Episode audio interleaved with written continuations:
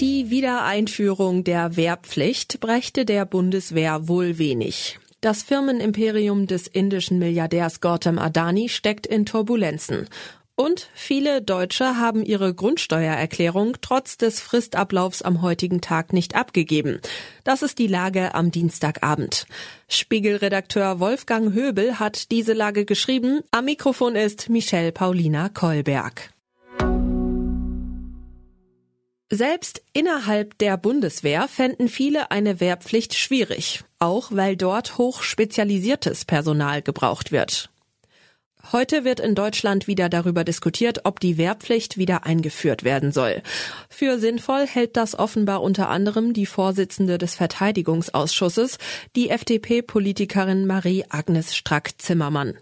Würde das unserem Land und der Bundeswehr in diesen Krisenzeiten wirklich helfen? Die alte Wehrpflicht scheiterte an der sogenannten Wehrgerechtigkeit.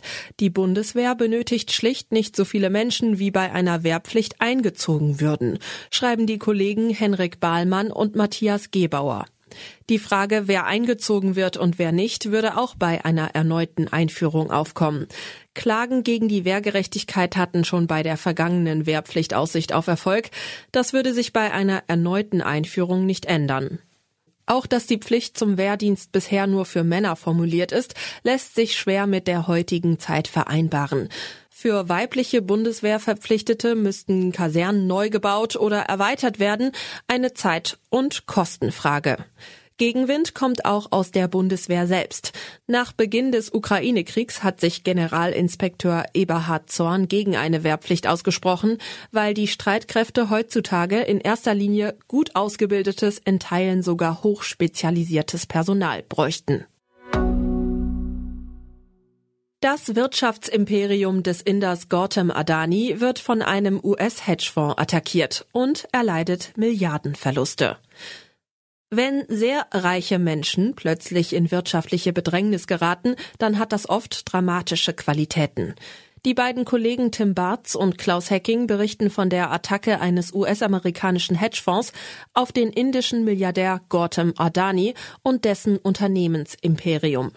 Adanis Geschäft spielt in Indien und dessen aufstrebender Volkswirtschaft eine zentrale Rolle. Der Hedgefonds Hindenburg Research attackiert die Adani Group, ein Geflecht von Unternehmen aus allen möglichen Branchen, nun mit heftigen Vorwürfen. Sie reichen von Marktmanipulation über Intransparenz bis zur Überschuldung und Bilanzbetrug.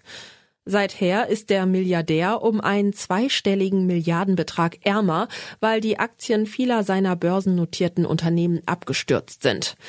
Die Auseinandersetzung der ungleichen Gegner Adani und Hindenburg ist in vielerlei Hinsicht spektakulär, schreiben die Kollegen. In erster Linie wegen Adanis überragender Bedeutung für Indiens Aufstieg zur fünftgrößten Volkswirtschaft der Erde. Dass Adanis Reich im Zuge der Hindenburg-Vorwürfe untergeht, ist angesichts seiner Bedeutung für das Land unwahrscheinlich. Das Firmenkonglomerat ist wohl too big to fail. Der Angriff der Amerikaner ist nicht uneigennützig. Der Fonds analysiert Unternehmen, die er für überbewertet hält. Hindenburg leiht sich Aktien eines analysierten Unternehmens, verkauft sie an der Börse und deckt sich nach einem Kurssturz billiger wieder ein, um sie dem Verleiher zurückzugeben. Die Differenz vereinnahmt die Firma dann als Gewinn. Heute läuft für die meisten Deutschen die Frist zur Abgabe der Grundsteuererklärung ab. Denjenigen, die sich nur wenig verspäten, droht aber wohl keine Strafe. Haben auch Sie Ihre Grundsteuererklärung, die ursprünglich sogar Ende Oktober 2022 fällig war, noch nicht hinbekommen? Ein Drittel der Deutschen, die zur Abgabe verpflichtet sind, haben es bisher offenbar nicht geschafft. Wer es mit wenigen Tagen Verzug schafft, dürfte oft auf stillschweigende Akzeptanz bei den Finanzbeamten treffen. Die bisher eingegangenen Erklärungen sind noch lange nicht abgearbeitet.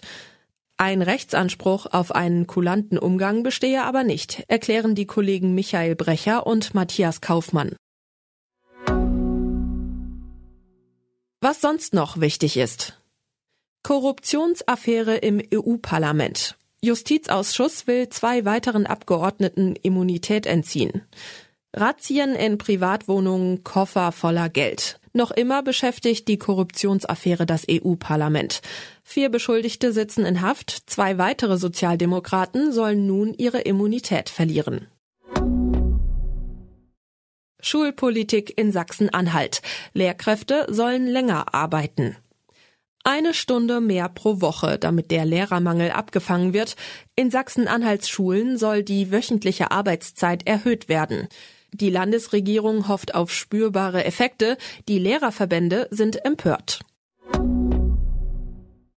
Hohe Mieten in Paris. Franzosen spotten über Wohnungsanzeige mit gefühlten Quadratmetern keine 12 Quadratmeter groß, fühlt sich aber an wie 16. So wird eine Mini-Wohnung in Paris beworben. Spötter denken nun auch über gefühlte Mieten nach. Soweit die Lage am Abend. Alle aktuellen Entwicklungen finden Sie auf spiegel.de. Wir melden uns hier wieder morgen früh mit der Lage am Morgen.